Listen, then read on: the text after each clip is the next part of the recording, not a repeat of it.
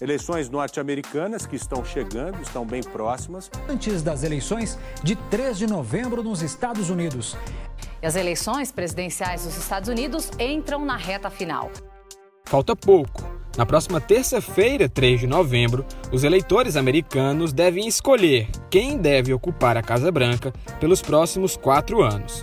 Na disputa estão o atual presidente do país, Donald Trump, e o candidato do Partido Democrata, Joe Biden. Eu sou Diego Viana e esse é o Recorte. Entrando em sua reta final, as eleições americanas têm atraído os olhares do mundo.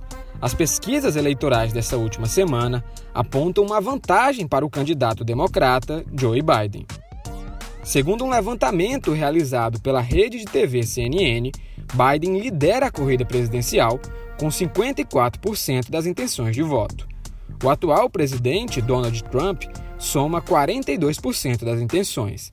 A pesquisa foi divulgada na última quarta-feira, 28 de outubro.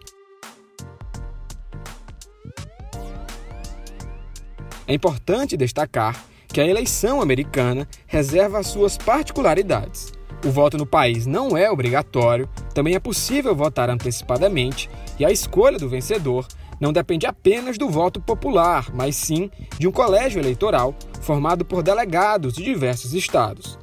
Para entender um pouco desse complexo sistema eleitoral, é preciso conhecer a função dos delegados eleitorais. Ao todo, eles somam 538 em todo o país.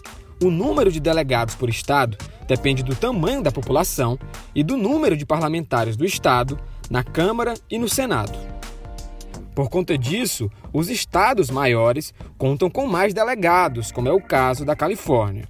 Ao votar, o eleitor americano define a escolha dos delegados que devem representar cada estado.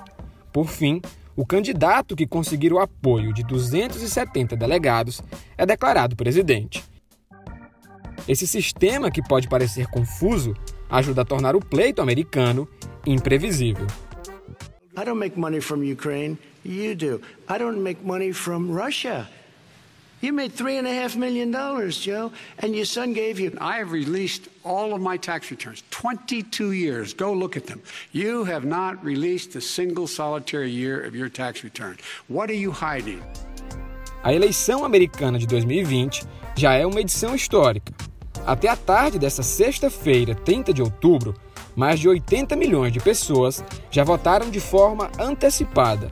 Esse número corresponde a mais da metade de todos os votos contabilizados na última eleição em 2016.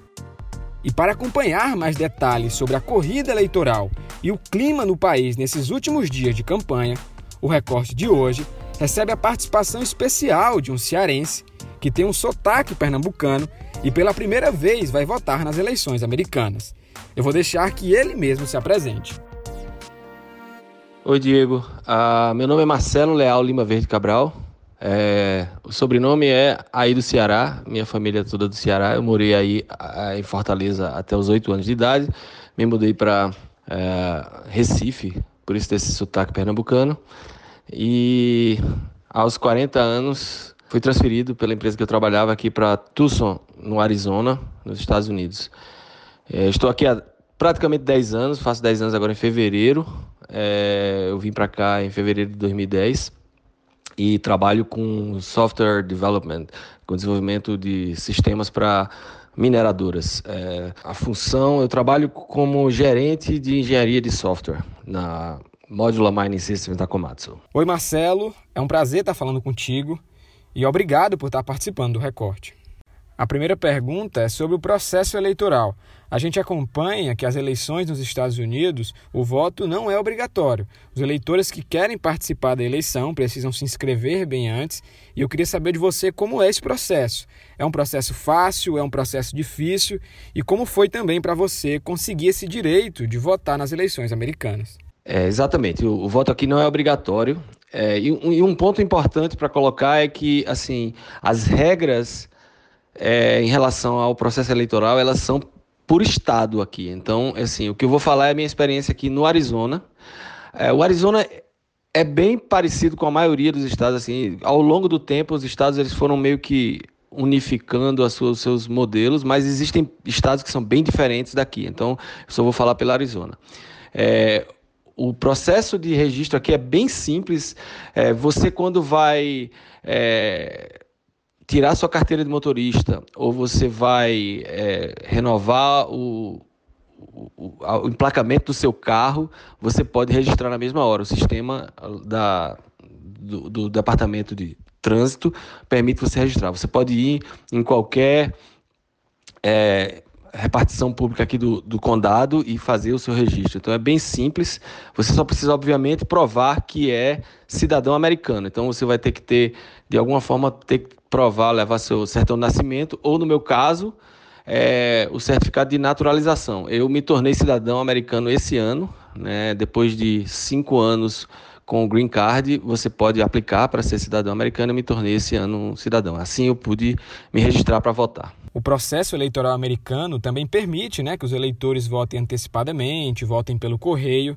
E a gente já conversando, eu vi que você votou já, e eu queria saber como é esse voto antecipado, esse voto pelo correio. Eu queria que você nos explicasse como é que funciona esse processo.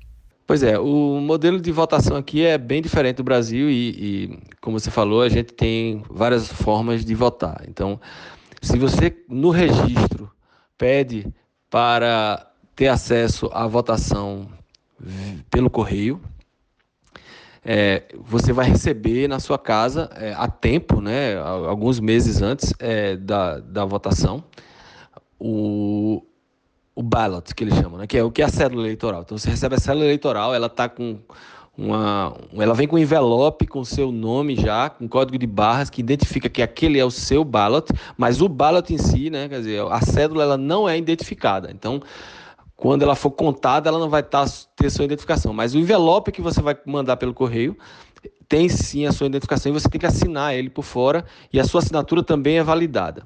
Então, essa, esse é o modelo de via correio, mas você não é obrigado a votar pelo correio, claro, você vai poder no dia da eleição ir, mas aí você vai pegar fila, né, normalmente, muita gente que aqui trabalha, como não é um feriado o dia da, da votação, então muita gente o, que trabalha com, a, algum, em alguns setores não tem essa não vão ter tempo, não podem, são liberados pelos seus patrões, assim, não existe essa regra que as pessoas são, devem ser liberadas. A maioria das empresas libera os funcionários por uma questão cívica, mas não é obrigado as empresas liberarem os funcionários para votar. Então, esse voto pelo correio ele é bastante usado.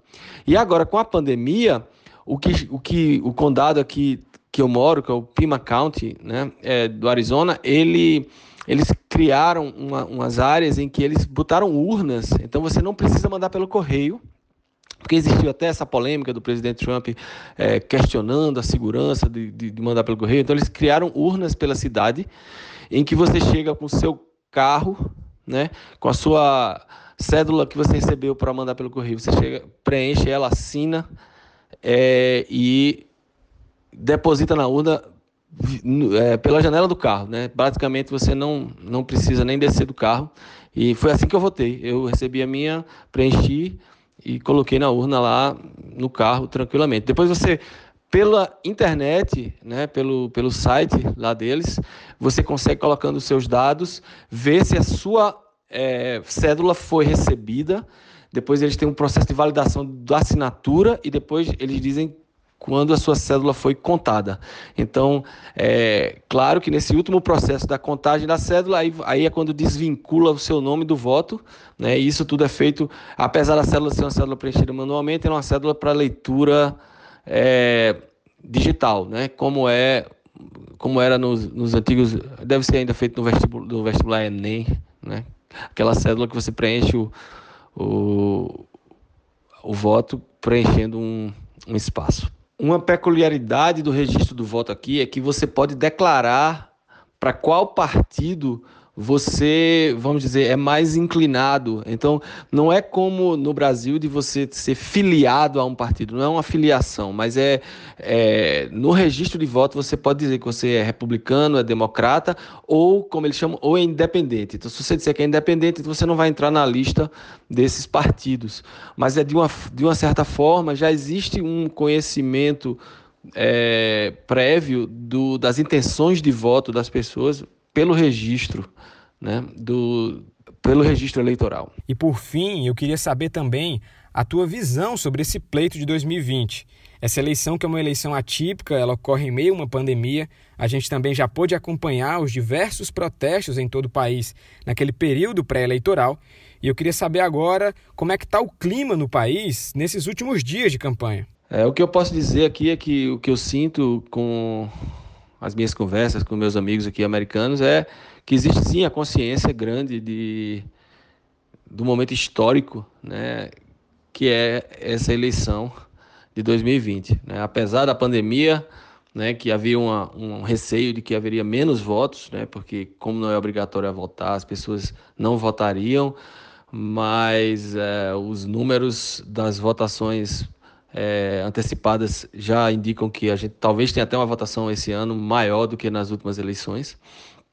Isso é bom, apesar de todo esse movimento de supressão de voto de minorias, que, que existe uma grande preocupação, então é, tudo isso está tá, né, sendo bem discutido tanto na mídia quanto entre as pessoas, então existe, existe sim uma grande consciência de que esse é um pleito importante, não só para os Estados Unidos, mas para a história do mundo, né, de, de, como, de como vai se comportar né, a, o cenário mundial a partir do ano que vem.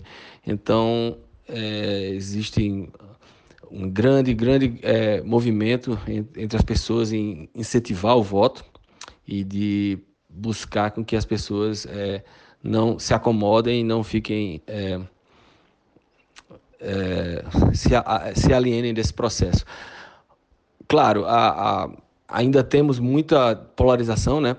É, assim como no Brasil, aqui existe muito essa divisão entre esquerda e direita, né, democratas e republicanos.